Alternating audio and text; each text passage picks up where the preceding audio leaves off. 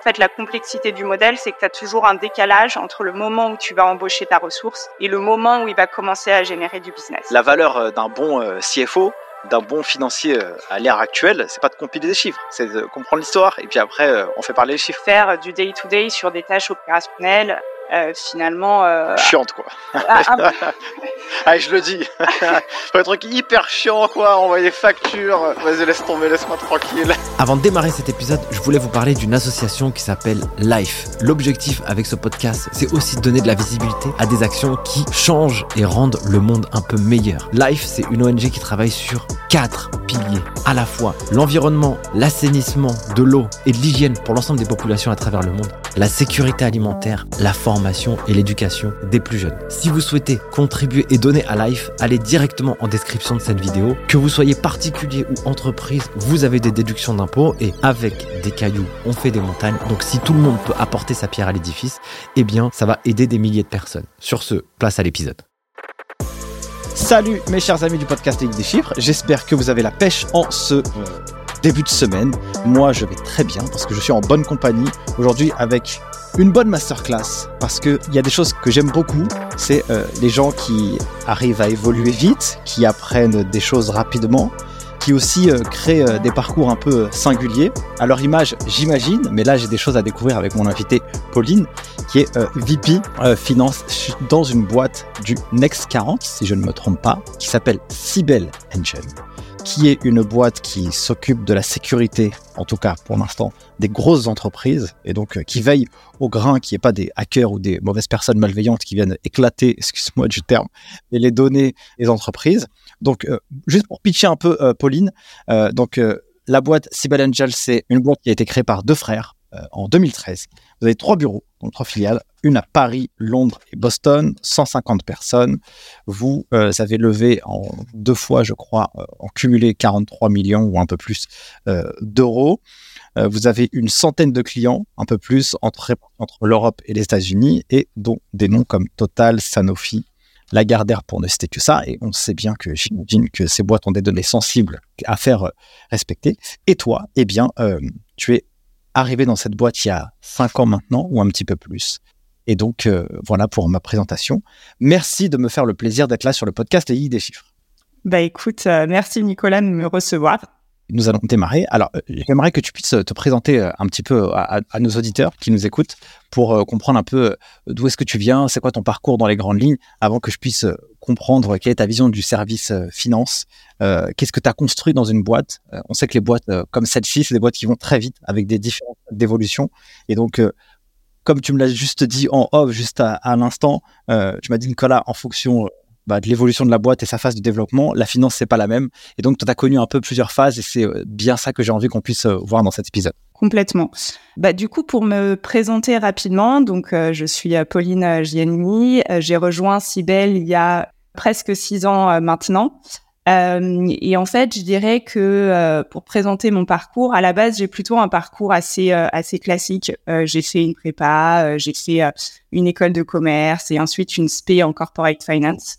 Je dirais que ce parcours, même s'il est classique, c'était pas forcément une évidence pour moi à la base parce que j'ai plutôt un profil littéraire. Tu vois, j'adorais la philo, j'adorais l'histoire géo, le français, etc. En gros, quand j'étais petite, je voulais faire grand reporter mais partir à l'autre bout du monde pour raconter des histoires. J'ai fait un choix, on va dire, un peu plus, euh, un peu plus pragmatique et terre à terre, mais euh, en faisant du coup euh, mon école de commerce. Mais en fait, je dirais que mon parcours, je l'ai vraiment construit au fur et à mesure de mes expériences et des différents stages, par exemple, que j'ai pu faire. J'ai jamais eu de ligne directrice très définie ou très claire en tête. Je me suis jamais dit à 5 ans, je vais être ici, à 10 là et à 15 ici. Euh, en fait, je me suis souvent laissée euh, driver euh, par ce qui m'animait et euh, du coup me motiver. Et donc, tu vois, par exemple, quand j'étais en école de commerce, j'ai fait trois stages dans des domaines complètement différents. j'ai commencé par faire de l'analyse crédit, donc chez Natixis, donc environnement bancaire assez formaté, structuré, un peu old school. Euh, ensuite, j'ai basculé côté corporate puisque j'ai été chez euh, SFR. Donc, euh, j'ai fait un stage en business controlling slash revenue management. Et j'ai aussi fait du M&A dans une, dans une boutique mid-cap à Paris. Donc voilà, trois univers, trois expériences et trois métiers assez différents qui m'ont vraiment alimenté et qui aussi m'ont ensuite guidé dans la suite de mon parcours. Du coup, quand tu arrives en stage comme ça, euh, école de commerce, qu'est-ce que tu découvres Qu'est-ce que tu apprends C'est quoi un peu ta, toi, ta, tu as envie de découvrir quelque chose? Est-ce que tu as envie de répondre à des questions Ou est-ce que tu te dis, bon, je fais mon stage, c'est dans le cursus, il faut que j'y aille? Comment tu rentres un peu dans euh, le stage et comment tu l'appréhendes? Ouais. En fait, je suis assez, euh, j'arrive toujours de manière assez ouverte. Mon but à chaque fois, c'est d'apprendre le maximum de choses possibles. Et je peux te parler d'un stage en particulier qui m'a qui m'a marqué euh, positivement. C'est le stage chez SFR. En fait, j'arrive en 2013 euh, là-bas, euh, donc c'était il y a dix ans. Euh, contexte compliqué parce que SFR sort d'un plan social. Euh, donc qui viennent de, de, virer pas mal de monde. Euh, c'est euh, l'époque où tu vois un peu la fête est finie dans le sens où le temps où tu payais ton, ton SMS à la lettre est terminé. Free vient de débarquer sur le marché. ils ont un peu bousculé les codes. Et donc du coup, contexte compliqué, ils sont en train de remettre à plat toutes leurs activités. Et en plus de ça, Vivendi cherche à se séparer de SFR. et donc il y a des rumeurs sur le potentiel euh, acquéreurs tous les jours, les gens ils craignent pour leur job, donc enfin contexte social compliqué, mais moi de mon point de vue de stagiaire hyper enrichissant parce que du coup je vois de l'intérieur et je vis de l'intérieur une période de transition un peu euh, un peu charnière pour une grosse boîte. Donc ça c'est pour le contexte. Et ensuite pour le job en lui-même, euh, ça a été un stage qui m'a énormément appris euh, dans le sens où moi donc j'étais sur la partie fixe, les activités de SFR elles sont les groupes de télécom, elles sont divisées entre la partie mobile et puis la, partie fixe, Internet. Donc moi, j'étais sur la partie fixe. Et en gros, on me met sur une mission où euh, je dois travailler avec l'équipe marketing qui est en train de refondre complètement leur bouquet euh, d'offres euh, TV payantes. Et du coup, moi, mon job, c'est de construire un modèle from scratch de, en gros, du revenu attendu lié au lancement de ces nouveaux bouquets TV. Et en fait, du coup, c'est vraiment là où j'ai compris le rôle de la finance, où je me suis dit qu'en fait, la finance, elle devait se mettre au service des opérations et du business, et que euh, finalement, on était aussi là pour euh, raconter euh, les histoires du marketing, mais avec un support chiffré qui vient justement rationaliser et crédibiliser ces, ces histoires business. J'adore, j'aime trop dire en plus, tu sais la compta, elle raconte une histoire, tu vois, mais une, histoire de ce qui s'est passé. C'est la traduction du marketing, du commerce et tout le tralala. Et donc, euh, le, résultat, c'est ce qu'il y a dans la comptabilité. Euh, j'aime bien. Bah, finalement, tu as réussi à le percevoir assez tôt, ça, dans ton expérience.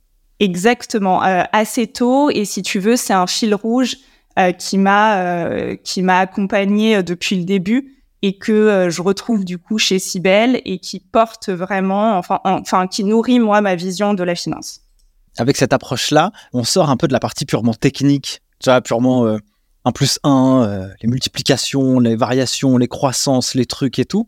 On n'est pas compilateur, mais on réfléchit. Complètement. Donc tu fais tes stages, euh, ensuite tu vas euh, bosser chez EY pendant à peu près deux ans et demi, un petit peu plus. Qu'est-ce qui te donne envie, du coup, d'aller dans un grand cabinet à ce moment-là? Du coup, je rejoins euh, EY directement à la sortie euh, de l'école. Donc moi, je rejoins un département un peu euh, particulier qui s'appelle Valuation and Business Modeling. Euh, donc c'est en fait un sous-département du TS, donc de la branche conseil, avec dont le rôle, en gros, c'est d'évaluer soit de manière globale le prix d'une entreprise, soit de manière un peu plus granulaire euh, la valeur des actifs d'une entreprise. Donc, quand on parle d'actifs, on parle par exemple d'une marque, euh, d'une techno, d'une database client, etc.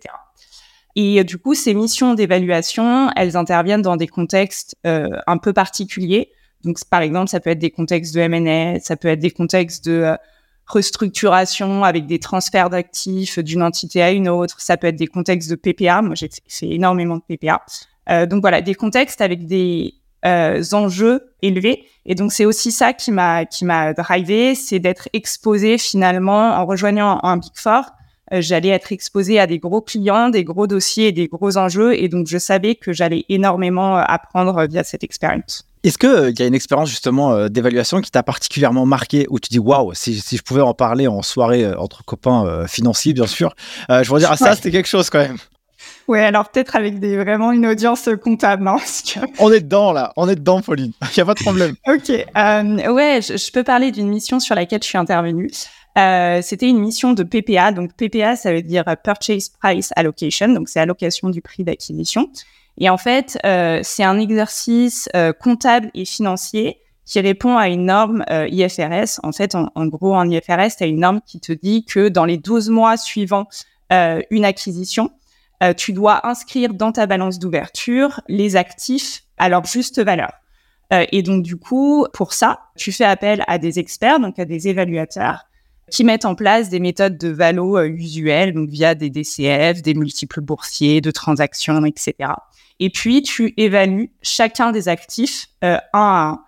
Et en fait, le résidu, enfin la différence entre ton prix de ton acquisition et la somme de la valeur de tous tes actifs, ben, c'est ce que tu appelles ton goodwill, donc ton écart d'acquisition. Et moi, je suis intervenue sur une, une énorme, un énorme PPA de General Electric euh, qui a duré du coup 12 euh, mois. C'était une acquisition à 1,5 milliard. Ils avaient fait une acquisition dans l'éolien. Euh, et du coup, euh, ça a été une mission vraiment passionnante, à la fois sur le plan technique, mais aussi, je dirais, sur le, le contexte puisque GE, c'est un, un, client qui est euh, extrêmement exigeant. Trop cool. Quand on fait euh, de l'évaluation comme ça, ouais, on fait appel aux, à des experts et blabli, blabla, bon, bref. Ouais, mais il y en a un, il va te donner une valo et tu te dis, mais tu rigoles ou quoi? T'es mignon, toi, avec tes histoires. Comment on gère ça? Ouais, alors du coup, il y a plusieurs méthodes de valo euh, qui te donnent pas forcément euh, la même euh, valeur. Tu ah vois, en général, euh, un DCF, c'est celui qui va te donner la valeur la plus élevée, puisque du coup, elles sont, le DCF est basé sur les projections du management qui sont du coup ambitieuses. Et en fait, cette, ces méthodes-là, comme tu en utilises plusieurs, elles viennent se compenser ou en tout cas rationaliser finalement la fourchette de valeur que tu vas donner à la fin. Donc en gros, tu n'obtiendras pas forcément la même valeur en utilisant un DCF ou des multiples de transactions ou des multiples boursiers. Et euh, le but de l'exercice, c'est justement de trouver le point de convergence entre ces différentes méthodes de valo pour s'approcher au plus près de la juste valeur.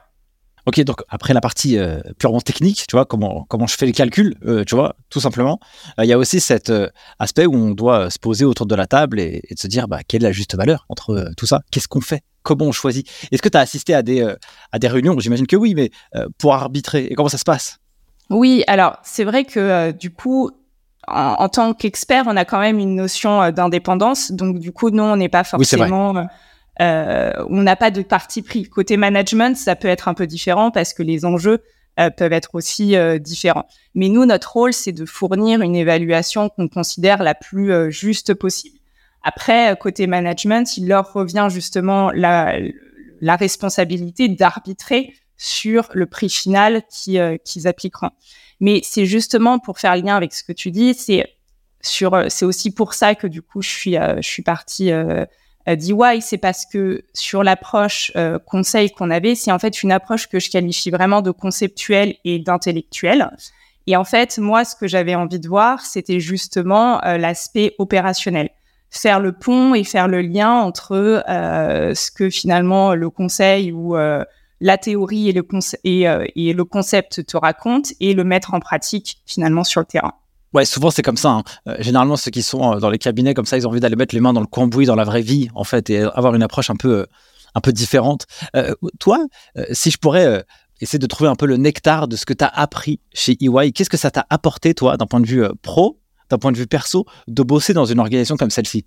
Bah, c'est en sortie d'école, c'est le conseil, c'est vraiment une excellente école de formation. En fait, ça te permet de mettre en pratique euh, les connaissances théoriques que tu as appris euh, à l'école et finalement d'être positionné euh, très tôt sur justement des grosses opérations avec des gros enjeux et des gros clients. en plus de ça, le métier d'évaluateur, comme tu l'as comme tu l'as mentionné, en fait, c'est un métier d'expert. c'est un métier qui est vraiment technique et donc du coup, en termes de compétences de hard skill, t'apprends énormément. Après, du coup, c'est aussi pour ça que je n'ai pas continué dans cette voie-là. Moi, j'ai rencontré vraiment des gens passionnés par leur métier. Euh, ils pouvaient te parler euh, du euh, WAC, du DCS pendant des heures et des heures. Moi, c'était pas forcément ma vocation. J'aspirais plutôt à avoir un rôle un peu plus un peu plus transverse. Et donc, c'est aussi pour ça que je me suis dirigée vers le côté opérationnel. C'est quoi la rencontre Comment tu rentres dans cette boîte? C'est des boîtes généralement qui vont très vite, qui ont un niveau d'exigence qui, qui, est assez élevé aussi quand les ambitions elles sont de pas créer une petite TPE, tu vois, mais d'aller conquérir le monde entre guillemets. comment se fait la rencontre? On t'embauche sur quelle base? Qu'est-ce que tu vas faire? Rentrons dans le vif du sujet. Oui, alors assez marrant comme histoire parce que du coup, euh, à la sortie d'EY, euh, j'ai passé un seul process de recrutement. Ah, c'est la good life pour toi, Pauline. ouais, ouais, finalement, euh, Paris risqué, mais Paris qui a, qui a porté ses fruits.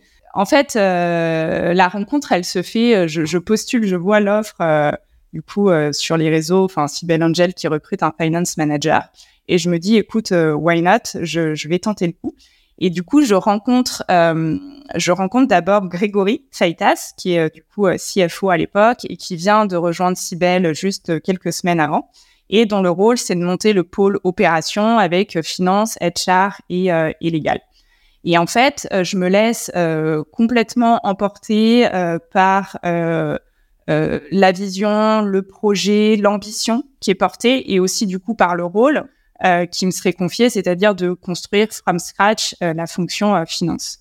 et puis après, le process en lui-même est allé très très vite. donc j'ai rencontré Grégory. quelques jours après, j'ai rencontré Erwan, qui est du coup cofondateur et CEO de, de Cybelle. Et d'ailleurs, l'entretien avec Erwan a plutôt donné le ton puisque en fait, à l'époque, il vivait en, Thaïlande et en fait, il passait, il était de passage euh, une journée sur Paris. il avait un créneau pour me rencontrer. C'était 7h30 euh, euh, le lundi matin. Ok.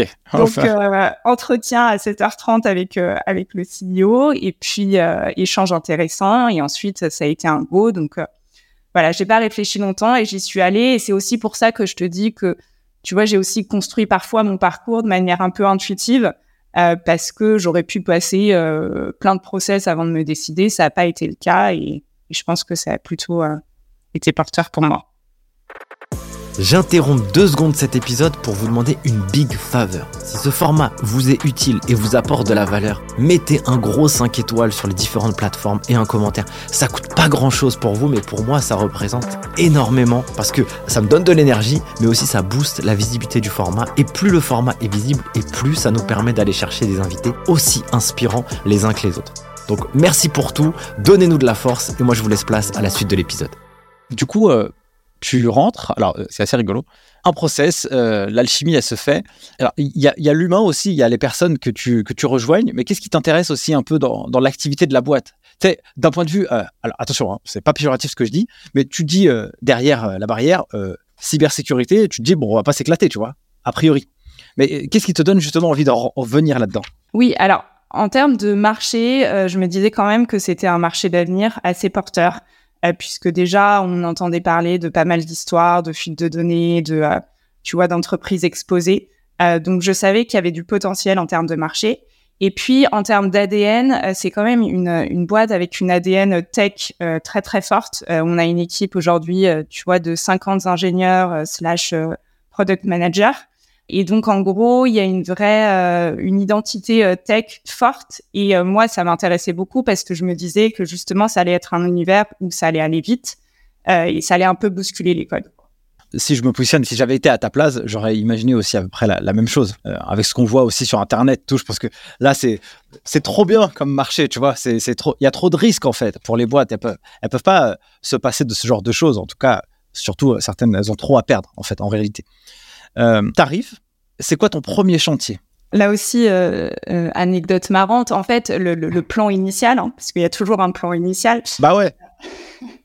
en fait, j'arrive en mai, donc mai 2018, et Grégory m'avait pitché l'histoire en disant "Écoute, Pauline, tu vas arriver, tu vas prendre la mesure du poste, la mesure de la fonction, construire tes outils, et puis tranquillement, en septembre, on commencera le process de, de série 1 de financement, la levée de fonds. Euh, très bien, j'arrive et en fait, euh, une semaine après, Grégory me vient me voir et me dit, écoute, en fait, Pauline, euh, le process de levée va s'accélérer. là, il y a des VC qui sont chauds. donc, en gros, il faudrait que le BP il soit prêt dans le 15 jours. Et là, et là, je me prends un petit coup de chaud. parce que je me dis challenge quand même compliqué. Je connaissais pas encore la boîte, je connaissais pas le produit. Euh, euh, je connaissais pas forcément les personnes, donc il fallait que je raconte une histoire sur euh, quelque chose dont que je connaissais pas vraiment. Et en plus de ça, j'avais pas forcément de base existante puisque euh, à l'époque il y avait pas de reporting, il y avait pas de compta analytique. Voilà, tout était à construire. Donc challenge quand même assez important, mais mais finalement qui a plutôt plutôt bien marché, qui a plutôt été un succès puisque du coup on a closé la série A en septembre. Euh, et puis à titre personnel, moi, ça a été une formation euh, accélérée euh, puisque du coup, j'ai appris en quelques semaines ce que j'aurais appris dans un contexte normal en, plusieurs mois. Comment tu fais quand t'as pas de recul, tu sais pas, t'arrives et on, t'a prévu quelque chose. Alors le, fait de switcher, je pense que je pense que des, des, des gens comme qui ont bossé dans les grands cabinets comme ça, il y a pas de problème. Hein. Tu vois, faut être adaptable il y a pas problème, faut être résilient, faut pas avoir peur de, faire beaucoup de, de, taf. Mais comment tu t'y prends pour construire le BP quand tu connais rien? Bah, La première question que je pose et que je demande à Grégory et à, Erwan, c'est en fait, je leur dis racontez-moi l'histoire. Parce que j'en reviens toujours à ce qu'on s'est dit euh, tout à l'heure, mais c'est vraiment ton BP, c'est le reflet euh, de la vision et de l'histoire que tu vas raconter. C'est sur cette base-là que les investisseurs ils vont euh, ils vont acheter ta boîte, quoi.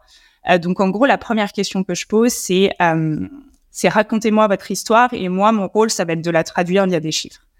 Et ensuite, deuxième chose qui est importante, c'est de bien identifier les variables sensibles euh, de ton de ton business. En gros, c'est d'identifier les paramètres qui font que euh, si tu vas le faire un petit peu varié, euh, ça va avoir un impact plus ou moins important.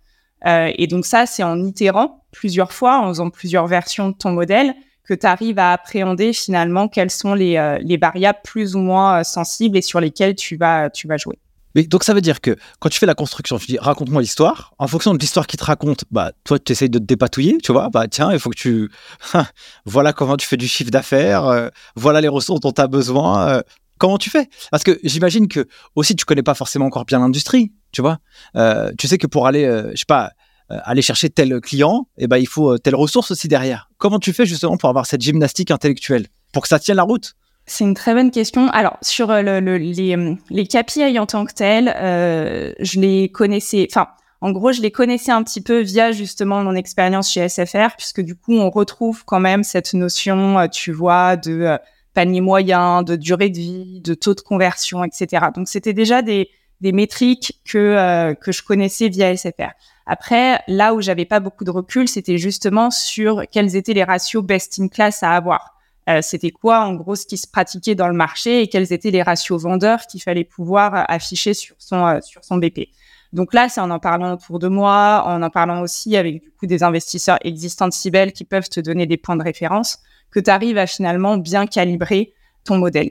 Et ensuite, après, euh, sur l'approche, on va dire euh, modélisation en tant que telle, en gros, tu as une approche qui consiste à, à partir de, de, tes investissements sales and marketing et à dérouler ta top line. Donc, si dans les grandes lignes, en gros, c'est combien de sales tu vas embaucher, combien de quotas tu vas leur distribuer, quelle est la vélocité entre le temps d'embauche de ton euh, de ton sales euh, et le temps qu'il faut pour lui closer un deal. Donc, tu as toujours, en fait, la complexité du modèle, c'est que tu as toujours un décalage entre le moment où tu vas embaucher ta ressource et le moment où il va commencer à générer du business. Et en fait, en fonction du nombre de ressources que tu vas embaucher, c'est ça qui va euh, dériver ta top line dans les mois qui vont suivre. C'est une masterclass, tu vois. Ce que, ce que tu racontes, c'est très, entre guillemets, c'est très basique. Mais par contre, il y a assez peu. Ah, j'aime pas trop dire ça. En fait, c'est un des prérequis pour aller construire quelque chose qui tient la route en finance. Parce que si t'as pas l'histoire d'avant et si t'as pas une bonne connaissance de l'activité, de l'environnement, comment le business y fonctionne, comment on fait du chiffre d'affaires, comment on se fait connaître, comment on imagine se faire connaître, parce que là, on, vend une histoire. Donc, euh, si t'as pas tout ça, tu, peux rien écrire dans ton PP. Et, et je pense que la valeur euh, d'un bon euh, CFO, d'un bon financier euh, à l'ère actuelle, c'est pas de compiler des chiffres, c'est de comprendre l'histoire et puis après, euh, on fait parler les chiffres. Complètement, et c'est pour ça que tu vois derrière, j'ai monté la fonction euh, Revenue Operation qui est une fonction qui est très opérationnelle, qui est essentiellement avec un focus particulier sur les fonctions sales and marketing. Et, et, le lien entre finance et revenu operation, c'est un lien où il y a énormément de synergie et qui a aussi du coup apporté de la crédibilité et de la pertinence à la fonction FP&A parce que c'est ce qui t'aide aussi à construire ton BP derrière. Quand tu fais la présentation de la première version, comment ça se passe? Tu vois, ce, premier moment où tu arrives entre guillemets bébé dans la boîte avec tes deux semaines de travail intensif, tu fais quoi? Ça dure combien de temps?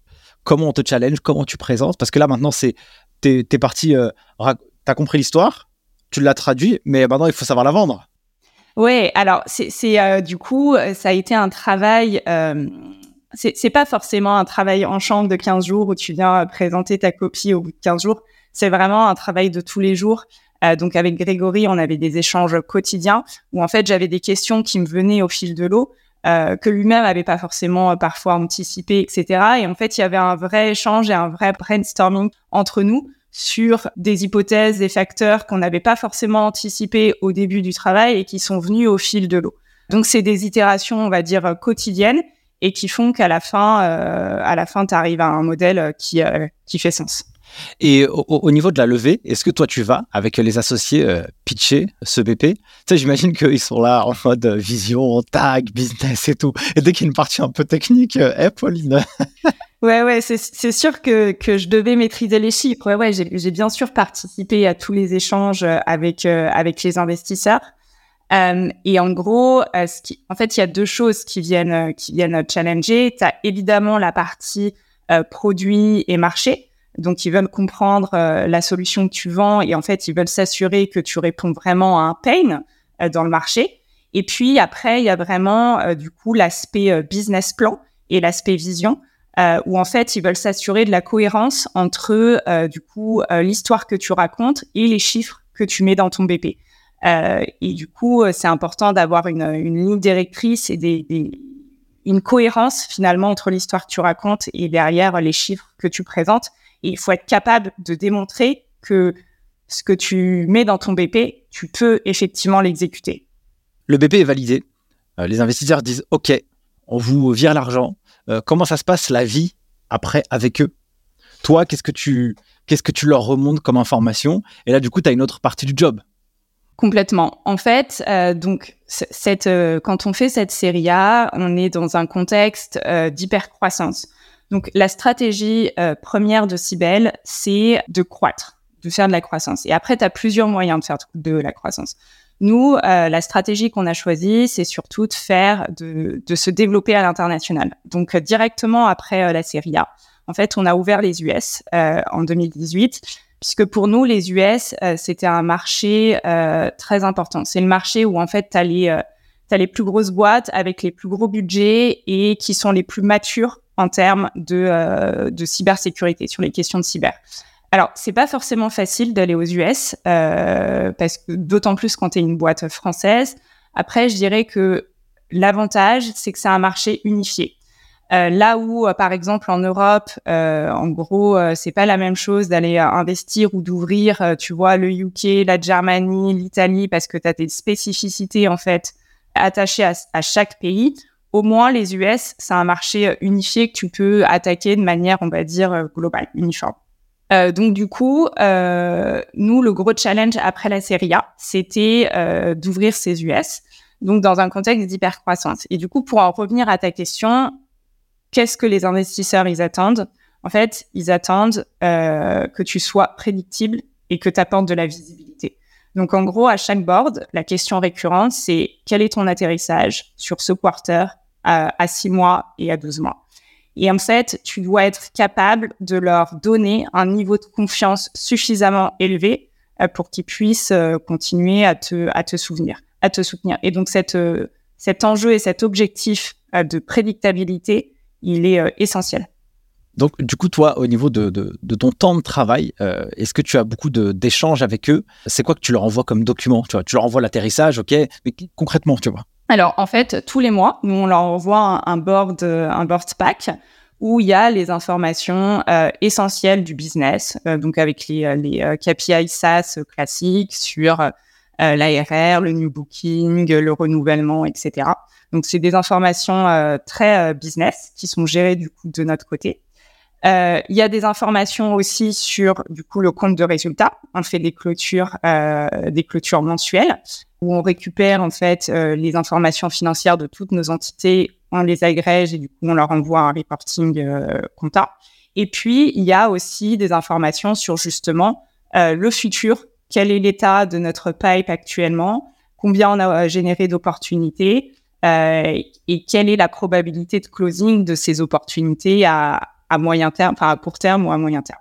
C'est vrai que vous, vous êtes J'imagine que c'est pas un SaaS à 99 euros par entreprise, tu vois. Euh, j'imagine que là, vous êtes sur des budgets qui sont, à mon avis, énormes parce que c'est logique. Euh, comme, tu, comme les risques sont très élevés, donc c'est normal que les entreprises aient payent. Et donc, j'imagine, et ça, on en discuté un petit peu, les cycles de vente sont assez longs. Euh, ça dure combien de temps un cycle de vente? Tu sais, pour aller closer Sanofi ou Total, en plus, c'était machine. Ah. La, la, prise de décision, ça prend 10 plombes. C'est une vraie galère. Comment on fait pour assurer le choc aussi d'un point de vue financier? Oui, effectivement. Du coup, la particularité, nous, notre business model, c'est que on adresse les grands comptes. Euh, donc, on a des paniers moyens euh, élevés à plus de 100 000 euros euh, par an. et donc, effectivement, la contrepartie, par contre, c'est que les cycles de vente sont, sont assez longs. Pour les plus courts, ça va être du 3 mois, mais c'est assez rare. C'est plutôt sur des petites boîtes. Et puis, en moyenne, c'est plutôt aux alentours de 6 mois, voire ça peut aller jusqu'à 12 parce qu'effectivement, les process de validation budgétaire, de procurement, etc., euh, elles prennent du temps. Euh, D'ailleurs, pour en revenir à la notion de prédictabilité, je pense quelque chose qui est intéressant de mentionner, c'est que euh, le modèle SaaS, c'est un modèle qui est justement formidable pour ça, parce que c'est un modèle qui répond à une certaine logique mathématique. Si tu veux, quand tu sais combien d'opportunités de vente tu génères, si tu connais le taux de conversion et la vélocité à laquelle elle close, en fait, tu es capable, avec un niveau de confiance assez élevé, de dire combien de business tu vas générer à 3 mois, 6 mois, 12 mois. Là, ça, c'est, on va dire, sur le papier. euh, sur, euh, en pratique, c'est parfois un peu plus compliqué, notamment sur les business grands comptes, puisque, en fait, tu as moins de volume. Quand tu fais du SMB ou du mid-market, finalement, tu as un volume d'opportunités suffisamment élevé qui te permet d'avoir une marge de manœuvre euh, dans, tes calculs. Euh, là où, en fait, sur du grand compte, tu as du coup moins d'opportunités euh, qui prennent beaucoup de temps à closer. Et donc, du coup, il suffit que tu euh, mal qualifié certaines opportunités, que euh, ton EI était un peu trop optimiste sur la date de closing, etc en fait, ça peut avoir un impact assez important sur euh, ton atterrissage. Donc du coup, on est parti sur cette euh, première étape. La première étape, c'est euh, la construction du BP. Là, on a un peu cette relation avec les investisseurs. Qu'est-ce qui se passe ensuite, toi, dans l'évolution? On close, on, close la série A. Et ensuite, mes, mes enjeux principaux, ça a été vraiment de structurer euh, la, la, partie finance, donc avec un focus euh, particulier au début sur la partie FP&A parce qu'il fallait que je mette en place une compta analytique, euh, fallait mettre en place justement tous ces tableaux de bord et ces outils pour reporter au board et puis pour s'assurer que les chiffres actuels euh, correspondaient au PP qu'on avait vendu quelques mois auparavant. Donc ça, ça a été un gros focus. Alors, je, je me permets juste vite fait, Pauline, comment arrives-tu à structurer tout ça? Quand je regarde, tu vois, ton, ton, parcours et ton histoire, je te sens pas très immergé dans la partie comptabilité, même si tu as travaillé sur des aspects un peu plus hauts que la compta. Euh, comment tu fais pour euh, concevoir finalement euh, ce, ce, plan et ce service? Où est-ce que tu es parti chercher les ressources? Comment sais-tu que ce que tu fais, c'est bien? En fait, pendant déjà, si, je fais un point sur l'équipe, pendant longtemps, j'ai été quand même toute seule. Donc pendant un an, j'ai été toute seule. Donc euh, ça a nécessité la vraie difficulté, c'est justement de euh, de jongler avec des enjeux et des concepts très importants, et puis euh, avec aussi de faire du day to day sur des tâches opérationnelles euh, finalement. Euh, Chiante, quoi. ah, je le dis. un truc hyper chiant, quoi. Envoyer des factures, factures au comptable et tout. Vas-y, laisse tomber, laisse-moi tranquille. Voilà, c'est un peu ça. Mais du coup, euh, tu vois, c'est la complexité du job, c'est de, de, jongler entre des tâches un peu plus chiantes et effectivement des enjeux plus plus importants. Et après, j'ai assez vite quand même recruté. Donc au début des stagiaires, et puis après j'ai embauché quelqu'un euh, mon équipe qui était stagiaire et que j'ai euh, converti en CDI, euh, Reda, et qui a été vraiment mon bras droit sur la partie FP&A. Et aujourd'hui, j'en suis très fière parce que bah parce que lui aussi a évolué et donc il est finance manager et il lead justement cette partie FP&A chez chez Cybel. Sur la partie compta, tu l'as mentionné, en fait, donc au début, comment on fait? C'est on, on, jongle avec plusieurs cabinets d'expertise comptable. Donc nous, on s'est retrouvé avec quatre entités différentes. Donc ça veut dire quatre cabinets d'expertise comptable différentes. Mais en fait, très très vite, ça présente des limites ce modèle-là, puisque du coup, ça veut dire beaucoup d'interlocuteurs et donc beaucoup de temps pour récupérer la donnée, l'agréger, la challenger. Et donc, en fait, tu n'arrives pas forcément à reporter dans les temps que tu veux. Euh, donc, nous, on a aussi, il y a eu un challenge autour de l'internalisation de la compta pour avoir un accès aux chiffres euh, plus rapide et, et, du coup pouvoir piloter l'activité beaucoup plus en temps réel. Euh, on a commencé à internaliser la compta en 2021, donc quand j'ai embauché justement euh, Shems, mon directeur comptable. On l'a fait un petit peu tard euh, je dirais, par rapport à notre volume d'activité. Euh, on aurait pu le faire plus tôt, mais en gros, juste avant, il y avait eu le Covid. Et donc, du coup, ça a mis en pause certains projets, dont justement la mise en place d'un ERP. Euh, mais c'est un projet qu'on a fait directement après la fin du Covid. Ok, tu vois, le fait qu'il y ait quatre cabinets, c'était, ça me paraît surprenant. Comment ça se fait qu'il y en avait quatre? Comment tu l'as fait pour leur dire bon, écoutez les cocos, ciao. J'imagine que tu en as gardé un en backup. pourquoi? Comment l'as-tu euh, sélectionné? Euh, Et qu'est-ce que toi tu exiges aussi dans la relation entre toi, entreprise et euh, cabinet? Alors, le, moment où on avait quatre cabinets d'expertise comptable, je, je le recommande pas hein, parce que c'est pas forcément du coup très évident à gérer parce que du coup beaucoup d'interlocuteurs et beaucoup de temps, beaucoup d'allers-retours. après, quand tu deviens, quand tu es multi-pays, euh, et que du coup, tu n'as pas forcément un volume d'activité euh, suffisant, euh, tu es forcément obligé au début de te baquer sur un cabinet d'expertise comptable. Et d'ailleurs, nous, aux US, on a toujours un cabinet là-bas parce que aux US, en fait, parmi les challenges que qu'on a dû vivre, il y, a y a des enjeux autour de la fiscalité qui sont assez importants. La fiscalité aux US, c'est quand même assez spécifique assez compliqué. J'ai deux exemples en tête que je peux te donner. C'est que, par exemple, aux US, euh, tu as la notion de sales tax. Donc, en gros, la sales tax, c'est l'équivalent de notre TVA euh, française.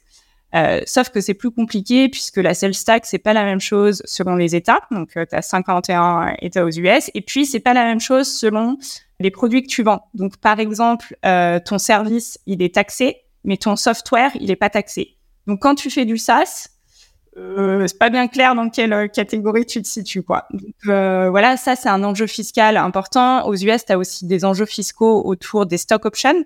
Donc en gros, c'est les euh, options que tu distribues à tes à tes employés et il y a une vigilance hyper importante à avoir sur le prix d'exercice de ces options parce que si tu le calibres mal, en fait, tu peux avoir tu peux te faire redresser par l'IRS et c'est un truc que tu n'as pas forcément envie de, vivre. Donc tu vois, quel que soit de toute manière euh, ton, euh, ton niveau d'activité, ton volume d'activité, il y a des zones où tu es obligé de te faire accompagner par, euh, par des experts. Aujourd'hui, vous avez un cabinet avec lequel vous travaillez? Alors aujourd'hui, en France, on continue de se faire euh, baquer, oui, bah justement par euh, par EY, mes, mes anciens euh, copains, parce que on a on a du coup des besoins comptables parfois récurrents ou ad hoc, et du coup c'est un, un partenaire qu'on a on a de notre côté tu fais la structuration euh, de la comptabilité. J'imagine que ça t'apprend aussi beaucoup de choses. Tu vois, tu rentres vraiment dans le nerf de la guerre. Tu vois, en fait, je trouve que ce travail un peu laborieux, un peu difficile, euh, il, est, il, est, hyper formateur parce que ça te permet de partir sur des bases hyper solides. Et tu sais comment les flux fonctionnent et comment tu dois t'organiser, tu vois. Euh, complètement. Euh, et là, je me suis beaucoup reposée sur euh, sur Shems, qui a été vraiment formidable justement pour l'idée le projet de, de l'internalisation de la compta et de la mise en place de cette ERP.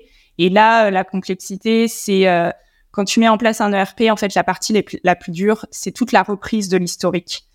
Euh, puisque du coup, une fois que tu sais, quand tu sais utiliser l'outil, finalement, que ce soit NetSuite, SAP ou ce que tu veux, bon, bah, tu peux rentrer tes, tes données réelles.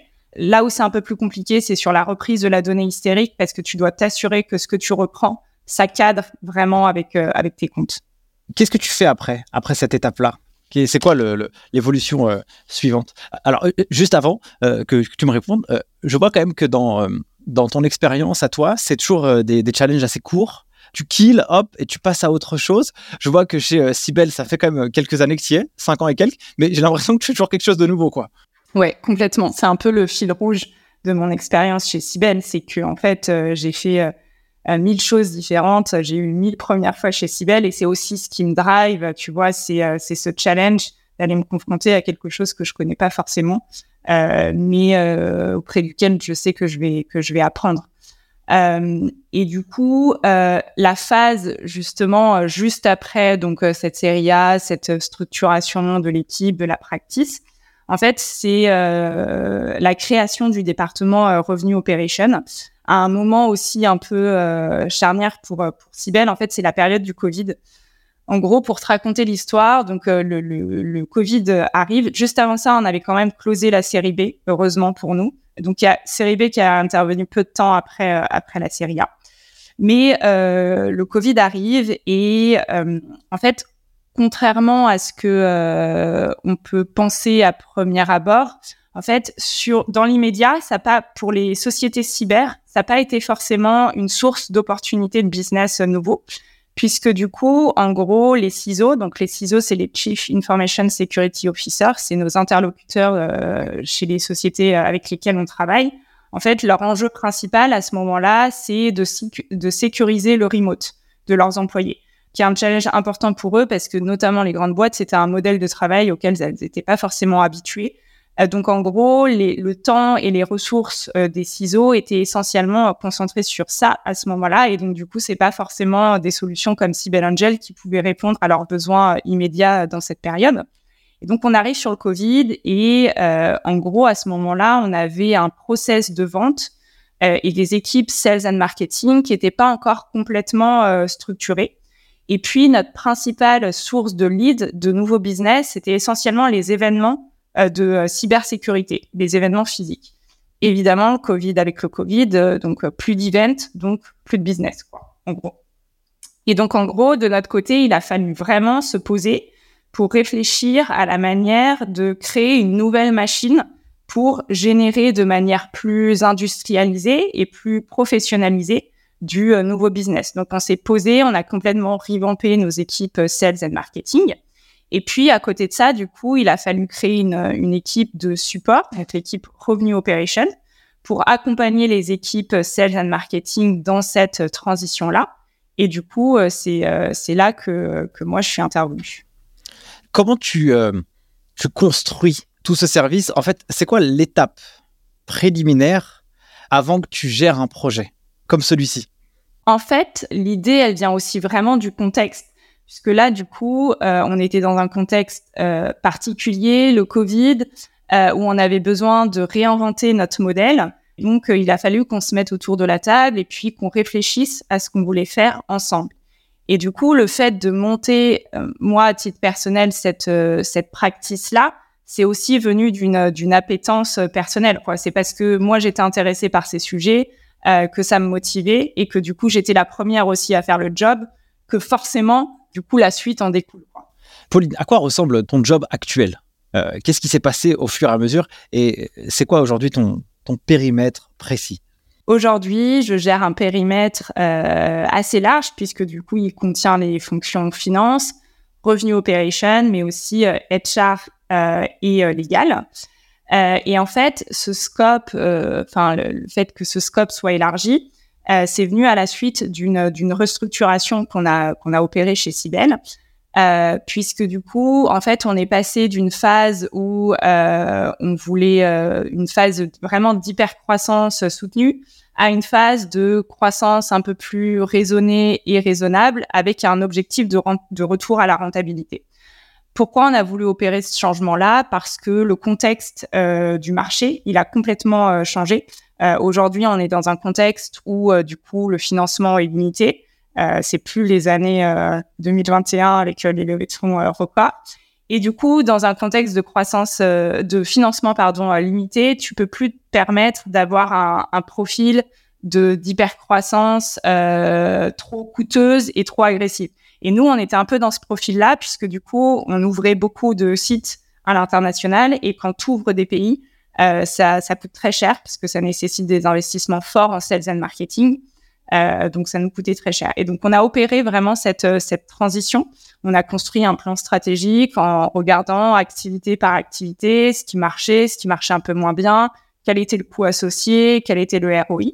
Et puis, on a fait des choix stratégiques de se focuser sur certaines activités et puis donc, du coup d'en abandonner d'autres. et sur la partie opération, en tant que telle, il y a eu des départs dans l'équipe de direction et du coup, moi, j'ai repris un lead plus plus large sur les fonctions euh, opérations. Et ça, juste, j'ai pu le faire parce que euh, aussi côté finance, euh, j'avais une équipe hyper solide sur laquelle je pouvais me, je pouvais me reposer. je sais, enfin, c'est des gens à qui, en qui j'ai 200% confiance. ils font un job super et ils délivrent des travaux top. Donc, j'ai pu le faire aussi parce que, en fait, côté finance, ça roulait quoi. Phase d'hypercroissance, c'est en gros, on va brûler beaucoup de cash euh, pour aller un peu conquérir le marché. Et puis bah, la rentabilité, euh, Inch'Allah, on verra un peu plus tard. Parce que c'est un peu ça le modèle. Et si on n'a plus d'argent, et eh ben, on va essayer de relever encore une fois pour euh, continuer à rester toujours un peu dans le flot. Là, on arrive à une phase où, ah mince, purée, le financement, c'est un peu plus compliqué. Et ça, c'était valable pour toutes, les, pour toutes les boîtes. Comment on le vit en interne? Est-ce qu'on a l'impression de trahir un peu sa, sa vision? Mince On peut pas aller là où on a envie d'aller. Comment ça se passe dans l'envers du décor? Ouais, c'est c'est pas une période forcément euh, simple parce que le changement a été quand même assez euh, assez brutal. Euh, surtout que nous initialement en fait, on voulait justement repartir, se financer via une levée de fonds juste après, enfin après la série B parce qu'on arrivait en, en phase de fin de run. tu vois, une, une phase de levée, ça dure environ 24 mois quoi. Et la dernière levée, elle datait de début 2020. Donc 2000, enfin 2022, c'était le temps où il fallait relever de l'argent. Euh, donc, euh, et, le, le, le, marché s'est quand même fermé assez rapidement, donc c'est quand même assez euh, assez brutal comme euh, du coup comme changement qui est demandé. Après, personnellement, je pense que c'est vraiment euh, un mal pour un bien parce que cette cette croissance à tenny cost économiquement, elle fait quand même pas beaucoup de sens, quoi. là, c'est là, c'est vraiment un peu l'aspect financier qui parle et j'aime beaucoup. je trouve ça aussi bien de rappeler un peu cet équilibre, tu vois.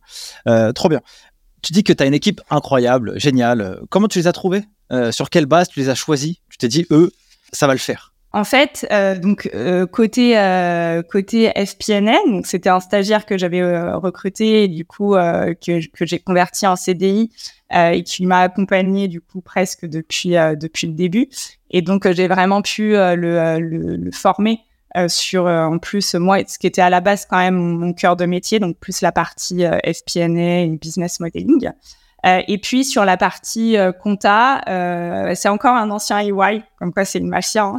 le réseau mais ouais ouais et, et c'est un ancien EY qui avait vécu qui avait fait plusieurs missions justement d'expertise comptable dans des boîtes complètement différentes, qui avait vécu du coup plein de contextes différents. Euh, et euh, c'est un profil qui euh, c'est pas forcément le profil de l'expert comptable classique. Euh, il a une appétence pour l'opérationnel et justement pour le business qui est très développé. Et pour moi, c'est un, c'est un élément hyper important.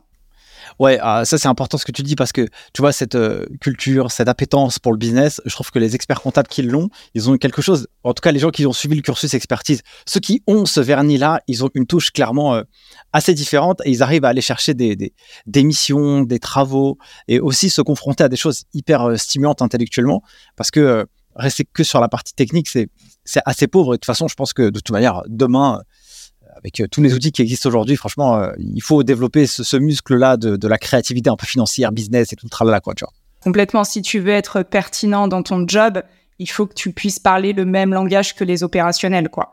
Euh, sinon, tu n'auras pas beaucoup de valeur ajoutée, je pense, dans ton job. On dresse quand même un tableau plutôt positif, Pauline, de toute ton expérience, c'est top et tout. Mais quand même, travailler dans ce genre d'environnement, c'est pas non plus euh, très simple aussi, d'un point de vue émotionnel. Il y a quand même des ascenseurs, euh, c'est pas toujours facile d'assurer le choc, le stress, la pression. Euh, comment tu fais toi aussi pour assurer ta position? Parce que tu es toujours dans une phase évolutive, mais bon, tu es jeune encore. Quand on est un peu moins jeune, bah, des fois, il faut qu'on trouve un peu des astuces et des solutions pour tenir le choc. C'est quoi un peu ta recette à toi? C'est un environnement qui est, qui est hyper stimulant puisque tout va à mille à l'heure euh, as, les idées fusent, les projets fusent, etc. Euh, après, la contrepartie, c'est que c'est vrai que c'est quand même, euh, ça peut être stressant et ça peut être fatigant, notamment sur euh, sur le long terme. Ma, je sais pas si j'ai une, une recette magique. je pense que un apprentissage que j'ai eu, c'est que il faut vraiment euh, avoir un cap en tête et savoir garder du focus, justement, parce que tout peut avoir tendance à vraiment partir dans mille directions euh, différentes. Euh, donc, toi, même ton rôle euh, dans la finance, c'est justement d'apporter de la structure et surtout du focus pour pas perdre de vue en fait le cap que, tu t'es fixé. Comment toi t'es objectivé? Alors je sais pas si on peut en parler, hein, tu, me dis oui ou non. Comment toi t'es objectivé? Sur quoi on, analyse la qualité de ton travail? Comment on veille à ce que toi tu fais un travail performant? C'est une très bonne question. Et eh ben, écoute, encore une fois, c'est lié aux phases de développement de, de, la société, puisque moi, à titre personnel, euh, mes objectifs initialement, ils étaient basés sur euh, la croissance de la boîte. Donc, en gros, et c'est là aussi du coup où tu vois que euh, que euh, la finance c'est vraiment un support euh, au business. C'est que du coup, oui, j'étais personnellement incentivée sur la croissance. Donc, plus on faisait de croissance mieux c'était pour moi, à titre perso. Et là où ça a changé, c'est que euh, justement, que, euh, on est, on est, on, est passé sur un modèle du coup de, euh, de croissance plus raisonnée, mais avec un objectif de rentabilité. Et du coup, moi, mes objectifs à titre personnel, c'est justement un mix entre un pourcentage de croissance et un pourcentage, on va dire, de rentabilité, même si on n'est pas encore vraiment rentable, mais en tout cas de perte, si tu veux, limitée. J'adore. Attends, euh, ça veut dire que toi, tu dois veiller au gras, tu vois? Attention, ouais. Parce qu'en en fait, tu dois euh, essayer d'allier un peu les deux mondes. Euh, ce monde, bon bah, il faut, il faut aller faire du business, tu vois. C'est quoi toi tes armes pour aller faire du business? C'est un peu ça, c'est ça qui est un peu rigolo. C'est-à-dire que toi, on t'objective sur un truc entre guillemets sur lequel tu n'as pas la main. Donc comment fais-tu? Oui, alors j'ai pas la main, mais enfin j'ai pas directement la main, mais forcément j'ai un, un, rôle, un rôle indirect. Et là, tu vois, sur la phase dans laquelle on est, le, le justement, le, le défi, c'est de trouver le bon équilibre entre croissance et euh, efficience. Euh, parce qu'on est, tout, on est quand même sur un modèle où on cherche de la, on cherche euh, à faire de la croissance, donc on ne cherche pas à tuer toutes les opportunités de nouveaux business qu'on pourrait avoir. Et pour autant, il faut qu'on puisse atteindre la rentabilité à moyen terme. donc ça veut dire s'assurer que les investissements qu'on fait, ils apportent un certain, un certain ROI. Et donc, du coup, moi, mon rôle, c'est vraiment d'arbitrer sur certains investissements qu'on doit faire, euh, m'assurer que, en gros, on doit avoir mon buy-in pour se dire, OK, euh, l'investissement que, qu'on va faire maintenant, euh, j'y crois et je pense que c'est une, une source de, de croissance à venir. franchement, je trouve ça trop bien, trop, trop bien. Quels sont, toi, les indicateurs de performance que tu analyses? Toi, c'est quoi ton tableau de bord à toi? Le KPI clé pour une startup, c'est euh, c'est le cash. En gros, euh, ah, c'est un gros souffle quoi. Ouais, le cash, c'est, tous les jours, le matin, c'est boum dans la figure. Mais oui, oui, mais c'est ça, hein. c'est ça. Et, euh, et, en gros, c'est c'est le premier indicateur que je regarde, c'est combien de cash on burn, quoi. Puisqu'on n'est pas encore totalement rentable. Et euh, c'est vraiment l'élément ouais, de maîtrise euh, de maîtrise clé. Ensuite, il va y avoir toujours des, enfin, des, des indicateurs évidemment liés à la top line. Donc euh, ça, c'est des indicateurs business, mais c'est l'ARR, tous les éléments liés à ton funnel de vente, combien de leads tu génères, etc. Donc s'assurer qu'en fait la croissance, elle est toujours, elle est toujours là. Euh, et puis côté efficience, ça va être, par exemple, il y a des KPI comme euh, en SaaS qui sont importants comme la grosse margin, euh, comme la rule of 40, qui est justement en gros euh, la somme entre ta croissance et ta, ta marge d'EBITDA. Ça, c'est des KPI qu'on regarde tous les jours. Super. Euh, alors volontairement dans cet épisode, il y a quelque chose que je n'ai pas fait. Euh, c'est que là on est sur un discours et un champ lexical très startup. Tu vois, il y a beaucoup d'anglicisme et il y a beaucoup de KPIs, donc d'indicateurs de performance que tu as mentionné, mais en anglais. Et je les ai volontairement pas euh, défini ou alors euh, reprécisé. C'est juste parce que c'est un modèle euh, que quand on rentre dans une certaine industrie, une, certaine typologie de boîte, et eh ben c'est du vocabulaire qu'il faut avoir. Et comme je sais qu'il y a pas mal d'étudiants qui nous écoutent et qu'il y a certainement peut-être des gens qui comprennent rien, tu vois, genre FPNX, ce que ça veut dire, etc. Bah, J'invite vraiment à aller développer un peu ce muscle de curiosité parce que c'est des choses que si vous bossez en audit ou en ou en cabinet d'expertise comptable ou que vous allez chercher du travail demain, ça c'est un jargon qu'il faut euh, appréhender parce qu'en fait il est inévitable. Moi je comprends parce que au début quand tu arrives tu dis mais quoi parle-t-il? C'est un jargon très très spécifique, euh, mais c'est un jargon qu'utilisent les investisseurs. Exactement.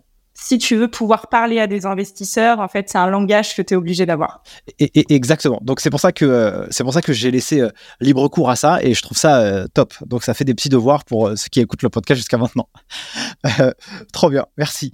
C'est génial, ma chère Pauline. Écoute, on arrive déjà à la fin de cet épisode. C'était un plaisir de ouf pour moi à, animer. Je vais deux trois questions encore à te poser.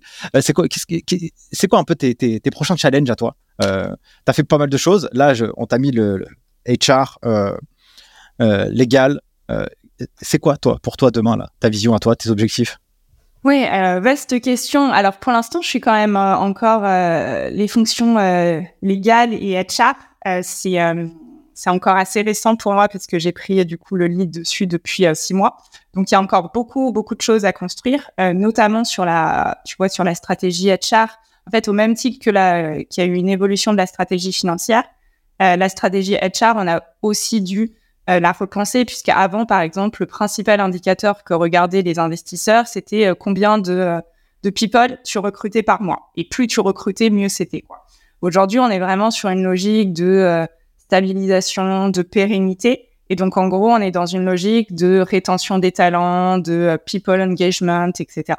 Euh, et donc, il y a plein de challenges euh, qui sont à construire, à construire autour de ça. Et puis, moi, ça me passionne parce que ça me permet, notamment sur le champ HR, ça me permet d'avoir une palette de compétences un peu plus large, tu vois. Là où en finance, on t'attend beaucoup sur des compétences analytiques. En HR, tu, tu, c'est plus compliqué d'avoir ce discours-là et donc il faut te positionner différemment. Euh, il faut euh, te positionner sur un champ un peu plus, euh, je dirais, empathique. Euh, et donc du coup, euh, bah, pour moi, ça me permet de découvrir une facette, une facette différente. Donc pour l'instant, déjà beaucoup de choses à construire sur sur le scope actuel et après on verra. Tu vois, bah, du coup, ça, il y a un, autre arbre qui vient dans ma tête en termes de questions. C'est-à-dire que là, tu prends quand même, as quand même évolué assez vite tu as des gens sous ta responsabilité.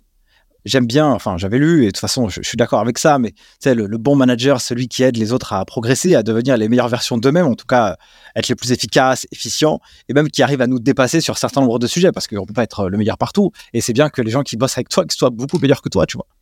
Euh, comment toi, tu fais pour euh, faire progresser tes équipes? C'est quoi ta gestion du management, etc., tu vois? C'est une question très intéressante parce que c'est vrai que notamment sur des fonctions euh, de DAF, euh, c'est vrai qu'on mentionne pas souvent euh, ces qualités euh, managériales et euh, de leadership, alors même que quand tu quand tu vas sur des fonctions de direction, ça devient une qualité une qualité essentielle. Et donc tu vois aujourd'hui vraiment, moi mon rôle, je le qualifie en tant que facilitateur justement, et je suis là pour empowerer mes équipes parce que sans une équipe solide, vais pas loin, quoi.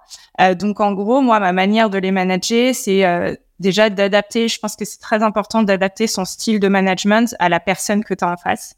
Euh, toutes les personnes ne fonctionnent pas différemment, donc si je sais pas, tu adoptes un style de management directif sur des personnes ABC, tu n'auras pas forcément les mêmes résultats. Donc c'est hyper important d'avoir une flexibilité et un, un management qui s'adapte en fait aux personnes de ton de ton équipe. Et puis après, euh, bah, de manière assez euh, intuitive, c'est de trouver le bon équilibre entre euh, les soutenir et leur donner les moyens de réussir quand il, faut le faire, et puis les challenger en leur donnant une vision un peu plus large ou en leur posant des questions quand il, faut les challenger. Je trouve que c'est super vertueux ce que tu viens de dire, parce que c'est vrai qu'on n'a pas tous les mêmes canaux, on réceptionne pas l'information de la même manière. Euh, moi, si tu me dis, écoute, euh, Nicolas, euh, il faut que tu me donnes en détail les étapes 1, 2, 3, 4, 5, 19, 78, là, moi, c'est fini, quoi. Tu vois, moi, ça va me saouler. Ça marchera pas, tu vois. Moi, c'est, je suis pas comme ça. C'est, je suis plus vision globale. tiens, voilà l'objectif à long terme. débrouille-toi comme tu veux et vas-y, déroule, tu vois. Et, et, donc, si tu me parlerais en mode, moi, je veux 1, 2, 3, 4, 5, ah, ça va me rendre dingue, tu vois. Et je trouve ça super vertueux de pouvoir aussi adapter le, le discours à la personne que tu as en face. Comme tu l'as dit, genre, je sais pas si tu connais euh, l'émission euh, Top Chef, mais tu vois, dans Top Chef, euh, il y a plusieurs typologies de chefs. Il y a Philippe Etchebest, euh, Guylaine Arabian. Guylaine Arabian, c'est une maman, tu vois, mais genre, elle va être un peu ferme, mais elle va être sympa avec les gens. Et puis Philippe Etchebest, il va te mettre un coup de poing dans le dos, tu vois. et, bah, bah, du coup, un Philippe Etchebest, genre, moi je peux aimer, tu vois, ça, ça, peut me faire kiffer. Allez, vas-y, boum, ok. Et peut-être un autre, genre, il va m'ennuyer, tu vois. Et donc, je trouve ça, je trouve ça intéressant de pouvoir adapter parce que euh, on n'aura pas le même résultat. Euh, merci beaucoup pour cet échange. Euh, je vais finir par une dernière question. Est-ce que euh, la vie t'a appris quelque chose? Ou quelqu'un t'a appris quelque chose que tu as assez peu partagé, que tu pourrais partager à nos auditeurs, qui t'a aidé à progresser ou qui t'a éveillé une espèce de conscience, que ce soit personnelle ou, pro, peu importe? Alors, peut-être que je vais partager un, apprentissage un peu général qui est lié à tout ce qu'on s'est raconté depuis le début et notamment sur, sur. En fait, euh, j'ai rejoint Cybelle, moi j'étais assez jeune, j'avais 26, euh, 27 ans. Euh, et euh, du coup, avec le recul, c'est vrai que l'expérience a été euh, hyper intense, mais j'ai gagné en expérience. Enfin, l'expérience que j'ai gagnée, c'est a été assez dingue. Finalement, en un temps plutôt restreint. et du coup, tu vois, j'ai pas mal réfléchi à la notion que, enfin, à la définition et à la notion de l'expérience. Euh, et je l'ai aussi mise en perspective en fait avec les recrutements que, que j'ai pu faire. Euh, tu vois, euh, les, euh, les, recrutements, enfin les pires recrutements que j'ai fait, c'est quand j'ai euh, quand j'ai recruté des, des personnes soi-disant ultra expérimentées, qui en fait n'ont fait que appliquer, si je puis dire bêtement, une expérience, une expérience passée quoi. Et en fait, pour moi, euh, l'expérience, c'est tout sauf ça, quoi. C'est tout sauf euh, faire du copier-coller de ce que tu as déjà vu ou appris. Euh, parce qu'en fait, euh, la réponse que tu vas donner dans un contexte A, c'est pas forcément la réponse que tu vas donner dans un contexte B. Quoi. Et en fait, moi, chez Cybelle, j'ai eu euh, mille premières fois, j'ai fait mille choses différentes. Et en fait, là où je trouve que j'ai gagné en expérience, c'est justement dans ma manière d'aborder ces premières fois et dans la manière aussi où euh, j'ai euh, appréhendé les changements de plan ou les imprévus. Parce que pour moi, ça a pu être, tu vois, au début, générateur de stress, de me dire, oh mince, tout ne se passe pas comme, euh, comme le plan initial le prévoyait. Et en fait, j'ai vraiment appris justement à gérer ces déviations de plan. Et en fait, je qualifie mon job aujourd'hui, c'est un petit peu bah, gérer ces déviations de plan et gérer des problèmes et apporter des solutions. Quoi. Et en fait, je me suis rendu compte qu'il y a toujours des solutions, euh, quelle que soit la situation, quelle que soit la déviation par rapport au plan initial, il y a toujours des solutions. Et donc, euh, bah, autant euh, aborder les problèmes avec euh, sérénité et optimisme, je dirais.